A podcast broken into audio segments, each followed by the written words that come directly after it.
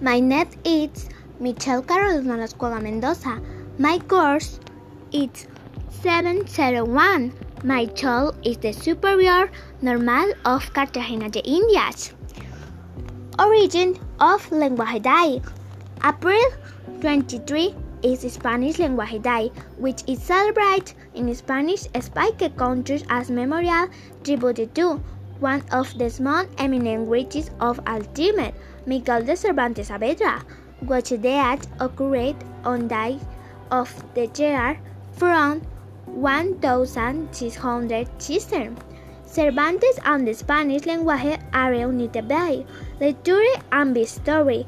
The language gave Cervantes the instrument of expression to write his wonderful Don Quixote de la Mancha.